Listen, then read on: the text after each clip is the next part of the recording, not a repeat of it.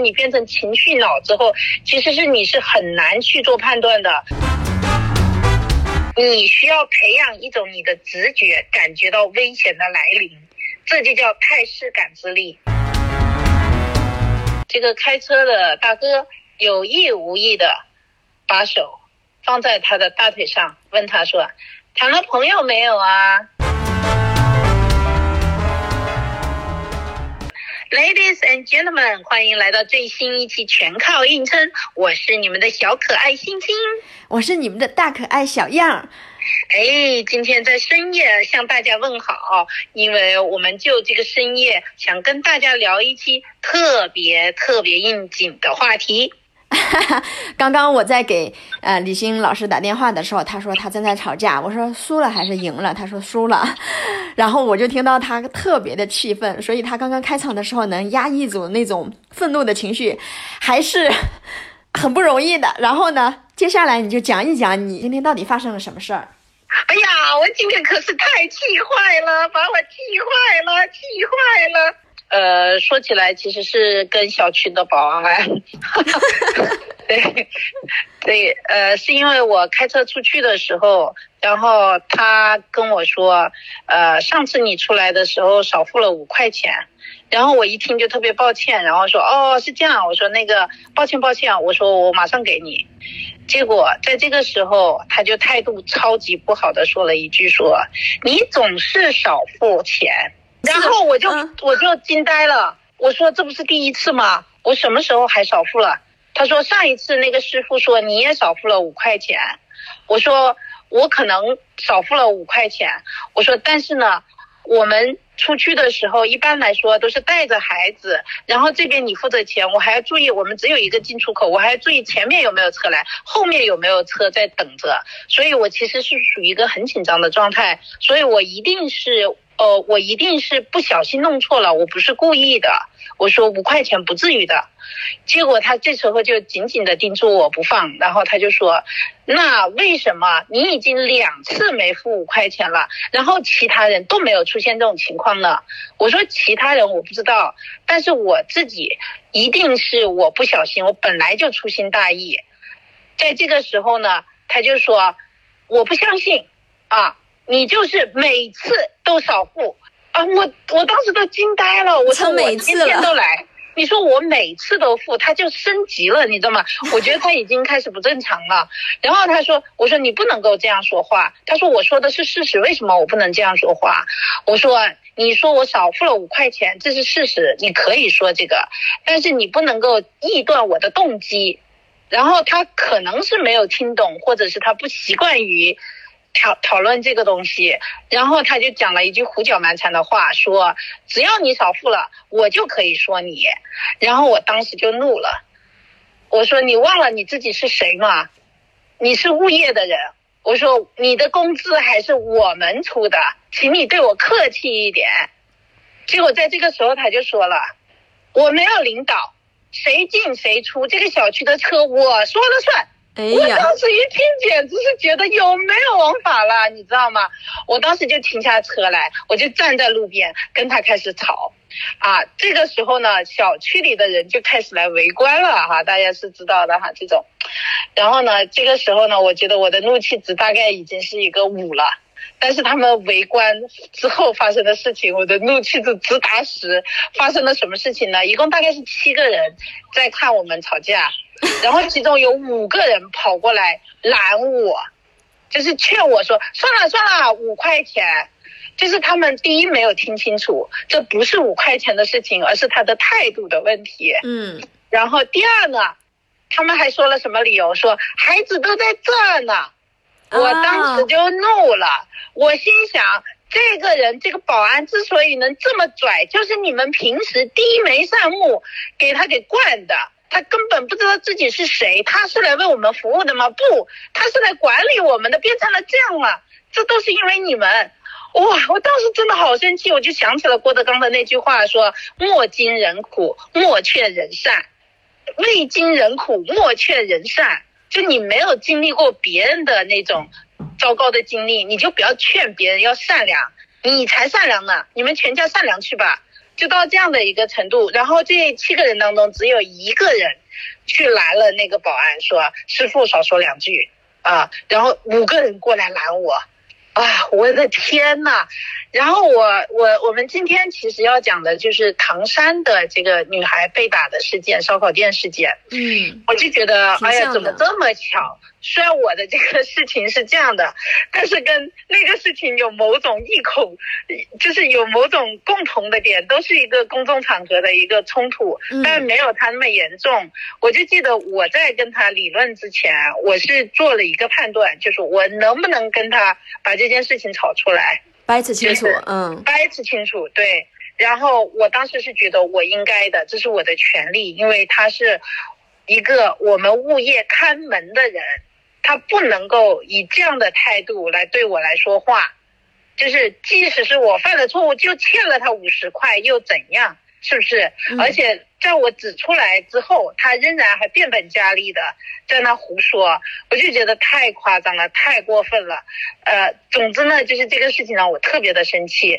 呃，然后跟我们今天讲的这个主题相关的一点呢，我是觉得就是一个就是一个冲突，第二个呢就是有人围观和有其他的人去干预。嗯。呃，就在我们聊今天的这个话题之前呢，呃，在我碰到今天这件事情之前呢。呃，我跟小样说的是，我特别想聊唐山的这个事件，是因为我之前特别崇拜一位美国的老师，他是一个前 FBI 的探员，呃，他在美国做了一个创业项目，就是培训普通人怎么样去做自保。哎呦，我觉得这个肯定非常好。对我第一次是在一个呃电视综艺节目上面看到他，呃，是一个创业项目。上看到他，然后呢？最近我发现他的书被翻成了中文，叫做《九十秒抵达安全 CIA 公民安全手册》。呃，所以呢，就是这本书我之前就买了，然后呢，我现在又重读了一遍。我发现他有一些黄金的经验，特别值得跟大家分享。就是这个不是说只对女生哈，是对所有人。啊，就是在重温这本书之后，加上今天的这个事情，哦，我觉得呢。那个很有借鉴意义。嗯，刚刚咱们下午在聊的时候，我就觉得特别好。如果能把这些方法，就是你把里面的一些方法提取出来跟大家分享，其实挺有用的。是因为就是我自己经历了这样事情，我发现人在情绪上来的那一刻，就是你变成情绪脑之后，其实是你是很难去做判断的。所以一定是平时要有意识，然后你要有好几步去做这个判断。然后才知道在危险来临的时候怎样去避免啊，那个嗯，我的这个吵架的事情就不跟大家继续说了。但是老师的这种黄金经验特别值得跟大家分享。老师的这个黄金经验呢，就是我刚刚打住的那个地方。就是我首先在想，这个架我能不能吵？然后呢，答案是可以，因为他在一个安全的一个社区，他是在我们的那个小区内啊。第二呢，就是有摄像头。第三呢，就是我旁边的都是居民和住户，有男生，就是身强体壮的。第四，我断定他选择这样的一个职业啊，他应该 就是不至于像个黑道大哥那样。呃，加上我平时对他的观察。呃，就是我觉得，就是所有的冲突，它最难的是在你情绪上脑的那一秒之前，你要飞快的去做一个判断。这个判断是这个架你能不能吵？就是你一旦情绪上头，然后你当时再理智的去反应的话，这个还真挺难的。啊，非常难，根本后面就是吵架了，你就放开来吵了，你已经忘了全世界，你已经忘了你有老公孩子，你已经忘记了，对，甚至你今天如果被裁了，你都忘记了，你只想赢，对，所以呢，这特别关键的就是那一秒之前，那我的这个意识是怎么来的呢？就是拜这位老师所赐吧。这个老师呢，他有三个特别核心的观点，第一个观点呢叫做态势感知力，他说。就是如果你深陷冲突了，你就已经输了。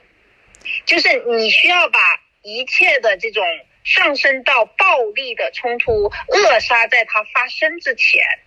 你需要培养一种你的直觉，感觉到危险的来临，这就叫态势感知力。然后他们在 FBI 所所所受的这个训练有格斗训练。但是有更多的就是态势感知力的训练。啊，哦，那我们平常人就一般的普通人怎么去训练这个态势感知力呢？对，这个老师他痛恨智能手机，他认为这是最邪恶的发明，至今为止他都不发短信，就用那种翻盖的只打电话的手机。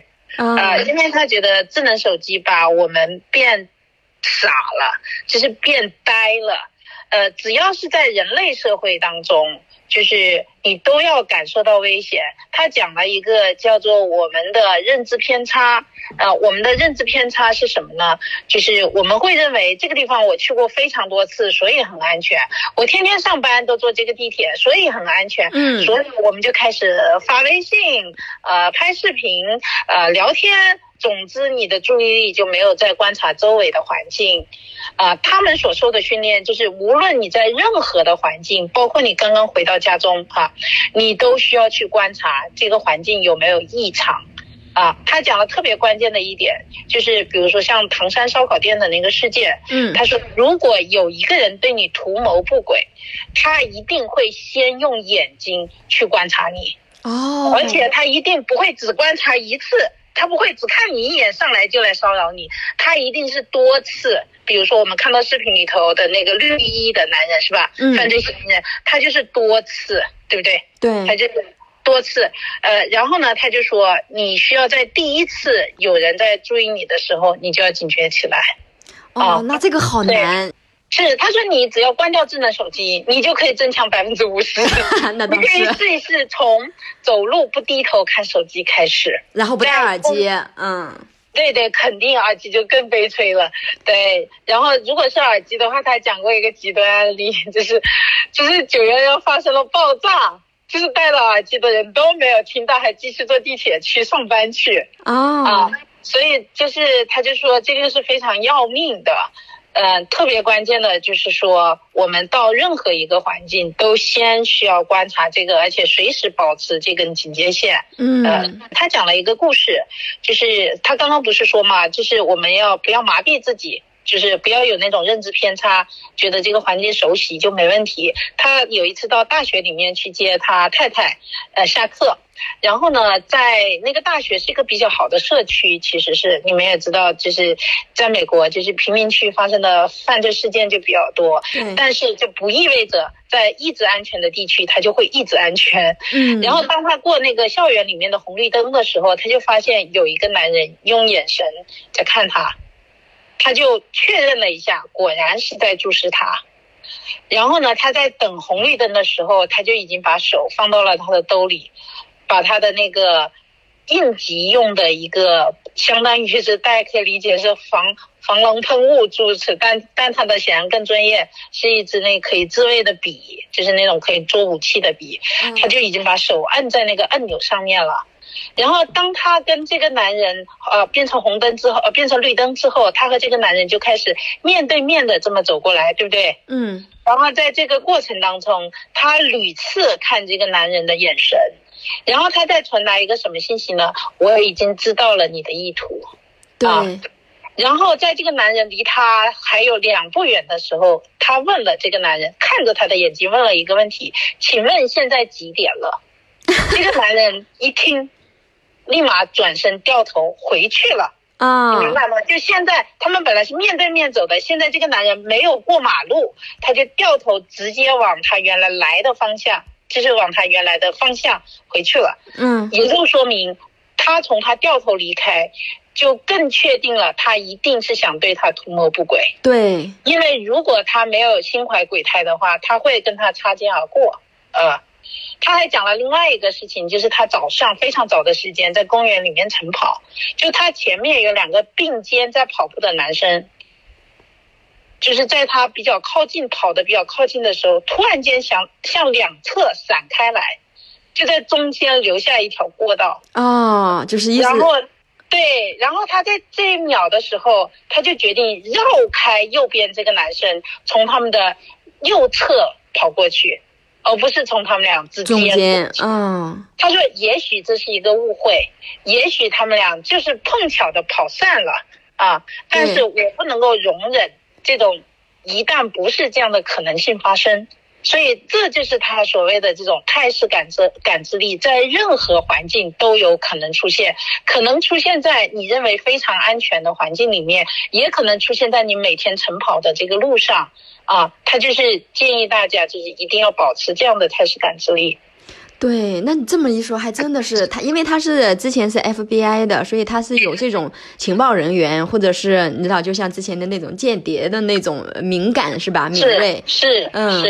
但是现在，呃，虽然说北京很安全，隔隔上一段时间，还有前几年的那个滴滴送分车的那些事情，是是，我的一个亲朋友，他就发生过在。大概才九点钟，他从西直门的地铁站出去，嗯，结果就被歹徒，呃，用刀威胁着要拿他的钱。那是很多年前了啊，现在不会，其实可能不会这么要钱，因为大家都在手机上。然后他当时吓得喊了一声啊，这么喊了一声，然后歹徒就下意识的用刀去戳他的脸，结果他的脸就被戳破了。天呐！这是真的一个情况，所以的话，就是虽然非常安全，大家觉得北京首都，但是就是还是要注意。另外呢，就是危险，它也会以各种各样的方式出现。之前我在一个公司上班，然后他呃有一天加班到特别晚，然后我就坐了滴滴快车，哈，那个时候我都不坐顺风车的，因为工作的已经非常累了，我是到了后座，然后我就在那闭目养神，然后我就听到这个司机他就你是哪儿人啊？我就没有多想，然后后来说：“哎呀，你一个小姑娘这么晚回家不危险呀？”我一下就警觉了，我立马就坐直身子，我就假装打电话。刚开始是假装的，但是后来因为我有一个朋友，他是当警察的，呃，虽然他不是刑警，他是民警哈。然后我就给他，嗯，我就给他打电话，我说：“哎，你现在在哪儿呢？”我说：“我现在把我把我的那个定位发给你，我现在过去找你。”他就他就看到他在后视镜里，我能看到他就在看我，我也看他。我就是手上还呃，就是打着电话，然后呢，因为在此之前我已经感觉到了不对劲，我就给他发了个微信，我说我现在做了一个滴滴司机不对劲，我说我把我的行程分享给你，你开车来过来接我。哇，好赞啊！后来他就接收到我的这些信息了，拨通了电话，拨通了电话之后，然后他就说你把这个手机公放。啊，我就公放，然后他就说啊，我现在刚刚在哪儿哪儿什么执行完任务啊，你你现在是在去机场路上，因为我当时已经发现这个司机走的路和我平常的不一样啊，真的很危险，对，真的很危险的，大晚上的，我就呃跟我呃这同学说，然后他说哦，你在机场路啊，刚好我也在机场路，我现在就过去接你，你在哪儿呢？你让司机停下来。我当时我后后面想起来，我真的好危险啊。他当时还是虽然就是已经接收到这个信息了，他还是恶狠狠地看了我一眼。你你知道，因为那段期间就在我打电话那段期间，就那条路上特别黑，当然也有其他的车，但是特别黑。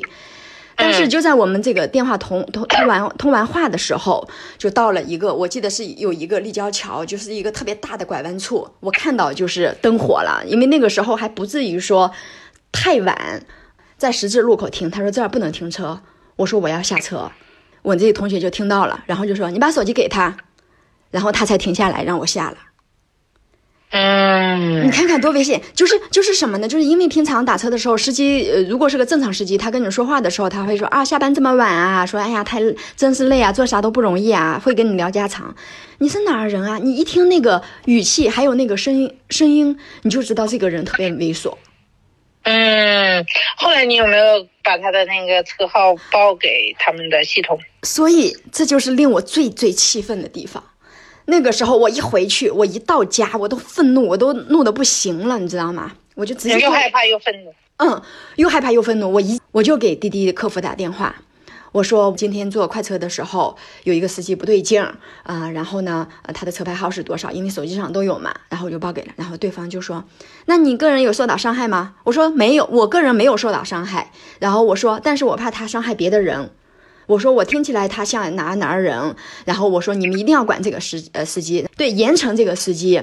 但是他们就。哎，我们已经知情了。呃，至于以后怎么处理，意思公司内部有规定啊，或者是什么之类的。我当时对这个客服的这个不作为，或者是他所代表的公司的不作为，真的快被气炸了。嗯嗯，就是就是就是，其实我们心中自有规则，这个规则被挑战了之后，就是不行不行的。对，这个都是对，是的，是的，你这个更危险，就是有生命的危险，而且是晚上。所以我这个态势感知是不是还可以？就是我当时已经很是累，是是，你听他第一句就知道，呃，女生就更警觉一些。我因为这个事件之后，我也刷评论嘛，就最让人愤怒的就是有一个男生说：“哎呀，看来我以后要对女生的直觉更相信了。”呃，说那个我有一我的女性朋友。嗯、就是我们刚刚毕业的时候都没钱嘛，然后我有女性朋友就想就就不愿意住城中村，他们就愿意多花点钱去住旁边那种好一点的小区小区。我当时就想，哼，不就是贪图虚荣吗？呃，然后我当时就不相信我的女朋友们讲的那些，就是他们感觉到不安全呀，在出租屋里瑟瑟发抖呀，我就没有办法体会到。他说，经过这个事情，我体会到了。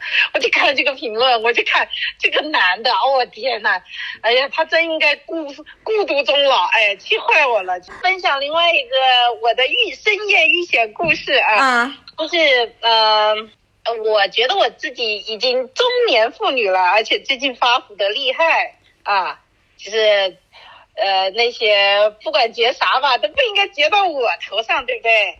呃，结果那天晚上呢，就是我们演出完了之后，稍微有点晚，呃，我就坐地铁坐到了呃我们大练坡的这一站，因为我把车停在了我旁边的 4S 店啊，它离地铁站离那个 4S 店只有两百米的距离，前面的一百米灯火通明，然后我就在晚风当中走得非常的惬意，但是后面的一百米就非常的暗。没有路灯，呃，然后人迹罕至，所以我就加快了脚步。正在这个时候呢，就有一辆出租车超过了我，呃，停在了 4S 店的那个路口。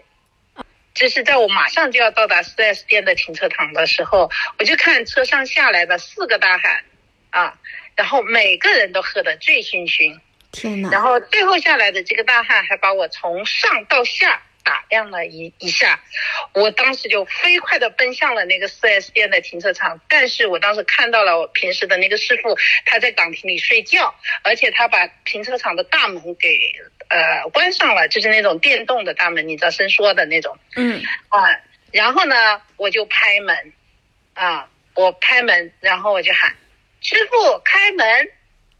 这个时候，不知不觉，就是那个上下打量我的大哥，就竟然站在了我的旁边，我都不知道他有那么快就出现在我的旁边，就跟个鬼一样。然后他就笑了一下，啊，你知道他就是长得很像，他是那个范伟那种类型，你知道吗？啊，彪哥，笑了一下，啊而且是醉的那个状态。东北东北东北黑社会那对那范儿他就说：“我也是一个师傅，我也有门。”说的他就要脱衣服，天哪！我跟你说，然后在这个时候我就在想，因为他因为如果是换一个长相凶恶一点的，然后就肯定是吓得要死了。但是他那个脸就像范伟一样，所以他说这句话我就不知道他是来搞笑的还是来吓我的。然后我就说，呃，师傅一个我就够了。然后正在这个时候，师傅就给我开了门，你知道吗？啊，哎呀，我的天呐！我就觉得，不管什么年龄的女生，我的天呐，走在大晚上，可能都会遇到不可不可说的一些危险，就是不可预知的一些危险，所以大家千万要小心。这个事情稍微有一点搞笑，但是他回想起来还是有点害怕的，嗯因为最后幸好他那几个哥们，他们没有那么醉，就看见他来骚扰我，就把他给拖走拖走了啊，那说明这伙人这个大哥可能就是醉了。对，我就看了他那张类似范伟的脸，就想这是酒醉怂人胆。天呐，中年妇女你也来调戏，我的天！对，就是那种老老老实的憨憨，但是呢又带着大金链子的那种彪哥嘛，就是马大帅里面范伟演那个角色。对对对，这这就是我当时就判断应该是个怂人，对，因为他长成那个样子是吧？但是也有也有可能也是错的。我觉得这种危险它是各种各样的。就是我我今天跟我同事说我要来录这个，他嗯跟我说了一个，就是我还有一点吃惊的事儿，因为我同事长得高高的，你见过他对吧？啊，见过呃。蔡卫，你见过他？嗯对，呃，然后他跟我说，就是嗯，年轻的时候，不是年轻时候，他高中时候大概是高二、高三的样子，他坐出租车去学校，从家里面去学校，结果在说话的时候，这个开车的大哥有意无意的把手放在他的大腿上，问他说：“谈了朋友没有啊？”就这样，那是遇上遇上遇上那个性少数人群了，是吧？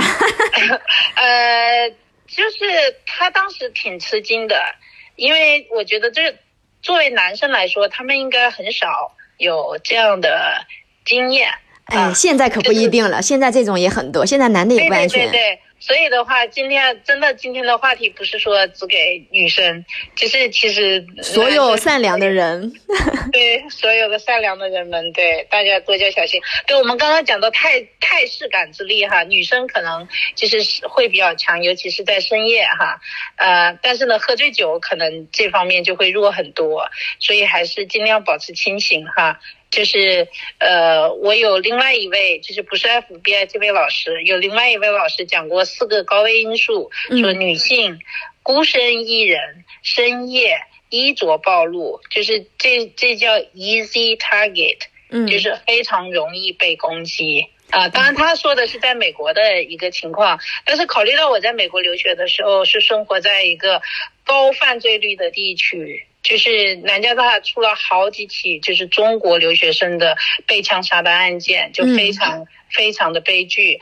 呃，所以的话，我们平时就是确实要非常小心我们旁边的这些人。就是我自己住的房子对面就发生过这个枪击案件，然后在学校里的一个 party，就是学校办的一个 party，在校园里的。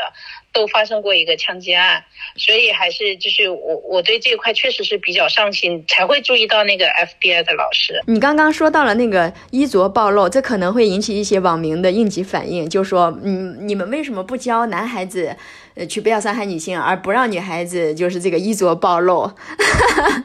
他并不是说你衣着暴露不对，而是确实是衣着暴露会增加那个概率。从犯罪概率上面来说，它就是会增加，就是犯罪的这个几率啊。嗯呃，所以的话呢，就是你当然知道这个几率之后，你也可以选择继续暴露哈，没有问题啊。咱们咱我我也是非常希望我们能够有一个环境，有一个这样的一个社会，就是女生可以在。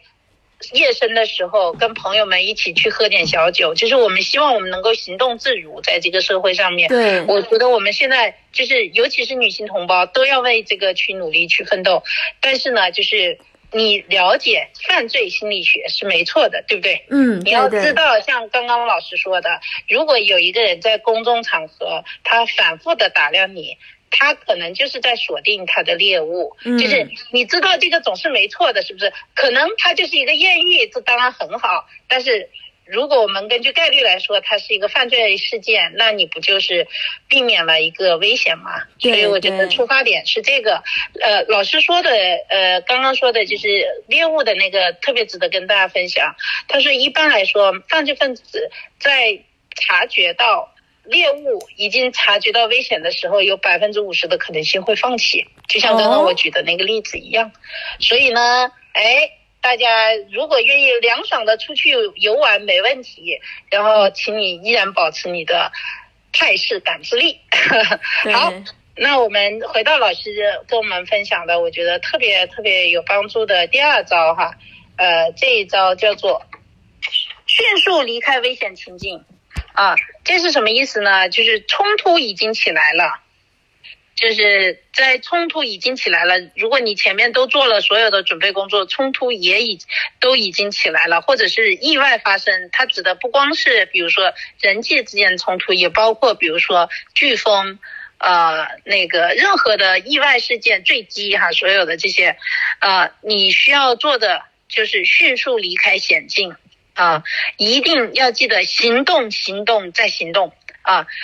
人碰到意外的时候，一般来说就是会呆住，这是我们本能的反应。很多人是这样子的，啊，或者是就像我们刚刚说，你被情绪脑控制了，你只想赢。然后这个时候，如果是有危险出现了，比如说已经有肢体的冲突了，你要做的第一件事情就是逃离。怎么样能够更快的逃离？就是就能够保证你的安全。所以呢，他就说要迅速逃离险境，这是你要做的第二步。这步说起来容易，但是做起来其实非常难。他举了几个例子，就是刚刚说的那个，呃，我们刚刚不是说态势感知力差的人，就是九幺幺爆炸了之后，他要跑去上班嘛，对吧？然后还有的人呢是这样的，那个九幺幺发生的时候，他其实是已经知道了。刚刚我们说的是没知道的，是吧？他坐地铁了。有一个人呢，他是已经知道了，但是他仍然。乘上了那一趟地铁，按照他的惯性，他就往城中心走去了，就走到走到四五站，实在走不了了，然后才开始逃。那像这样的话呢，就是不是说他的方向是反的，就是你一定要远离那个险境。他说的就是这件事情。他还举了一个例子，说很多坠机事件，其实有些人他们并没有在坠机发生的时候就下来的时候并没有死死亡，但是他们停在。那个座椅上面吓坏了，然后是后面的爆炸和起火，然后导致了他们的死亡。所以就是说，不管什么情况下，一定记住要行动。行动就是指跑。但是坠机的话，坠机的话那就没办法，跑也跑不了。啊，对对对，坠机的话没办法，它是指他讲的一个极端的一个情况，就有生存者，但是是在后来的爆炸当中，呃，死亡的现身先活害。啊，就是说他是有他是有生生还的机会的，然后他可以趁那个时间，如果他不被吓倒，然后能跑出来的话是 OK 的。对，行动拯救生命，他说你们就记住了这一点，行动拯救生命。对。呃，然后我向他学的特别重要的第三点呢，就是我们都理解这些原则了。那生活当中怎么去做？他讲了一个叫设定基准线啊，我觉得这个对独居的女生来说特别特别有帮助。设定基准线是啥意思呢？就是我们以前看就是地下党的那些电影是吧？他们都会在窗台上放盆花，对吧？如果呃他们发现情况不对。就会把这盆花搬回到室内啊，然后给自己的同志发信号。那同志在走过来的时候，发现花不在了，就会掉头走开，对吧？对。啊，他说的设定基准线也是这个意思，就是呢，你要在你的生活当中，尤其是你的家啊，设定一些基准线，这样你就知道你的房间有没有人来过，你的家有没有人闯入过。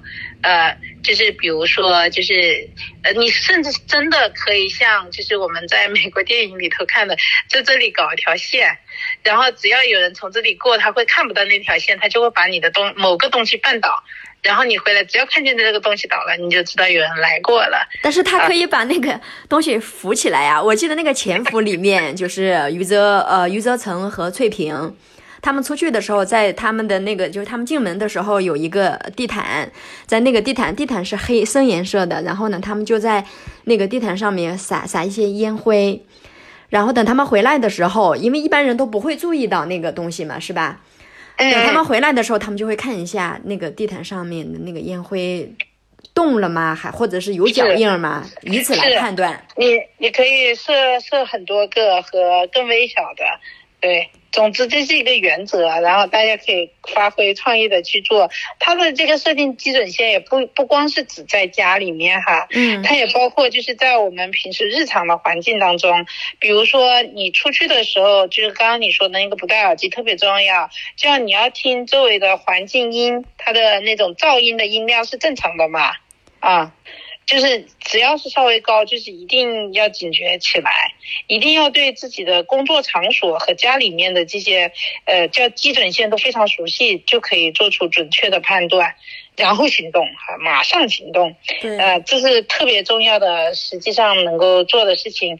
当然，他也教了好多别的，比如说怎么样开锁，怎么样，比如说在歹徒把你已经用胶带绑起来之后逃脱，啊，就是挣脱胶带哈，我觉得都是很有用的。还有一个就是，啊，就是可以身上带一个类似于刚刚说的自卫笔这样的一个东西。然后当然呢，我们前段时间不是也呃经历了一个囤货的大恐慌嘛？因为隔离带来的是吧？对。其实这个老师也教过这个，因为他的核心观点就是你永远无法预知会在何时何地面临生死攸关的境境况。嗯。我们上次说，哎，你囤个两个月就行，但这个老师呢，他给他们家人囤的是一年。啊，他所说的所有的这种紧急情况，其实除了我们说的被隔离啊，或者碰碰到地震啊，碰到别的东西，他甚至还包括了，就是说没有收入，就是被辞退，没有收入，你还可以用你家的食物养活妻儿一年。我看到这里的时候，我就觉得他好幽默。对，这个就想 想起来你在前几期咱们节目里说的那种，就国外有一呃有一个末日生存党。对对对对，末日生存党。对，这本书里面还有非常多，就是对于我们的这个从犯罪心理学的角度来，呃，告诉你怎样保护自己的安全。然后，如果大家要是对这方面感兴趣，呃，甚至可以说，甚至可以说，呃，其实也挺必要的，买买这本书来看一看。最后应该牢记的就是，就是我们三点。对，第一点就是危险并非平地乍起啊，就是我们一定要学会辨别那些信号。呃，信号刚刚有提到，第一就是盯视嘛，犯罪分子会盯着你一段时间，再把你锁定为攻击目标之前，是吧？然后第二呢，就是步数，就是比如说有些有不良意图的人，他会跟着你走，对吧？这个你肯定大家都知道哈。第三呢，就是这种情况呢，就是经常发生，呃，团伙。犯罪注意力干扰，就比如说一个人向你呃问个路，另外一个人想办法接近你干个啥，就这种情况他有提示。好的，那刚好我跟小样本来就商量，今天想聊一聊怎样保护自己和家人的一些安全技巧。那刚好今天又碰上了糟心的事儿，那就一块说了。希望我的这位 FBI 老师的这三个。非常宝贵的建议，能够在危急的关头帮助到大家。谢谢大家的收听，有没有？那祝愿大家都平平安安。那这就是本期的全靠硬撑，生活多坑，全靠硬撑，加油！拜拜。本节目由现在喜剧和推出。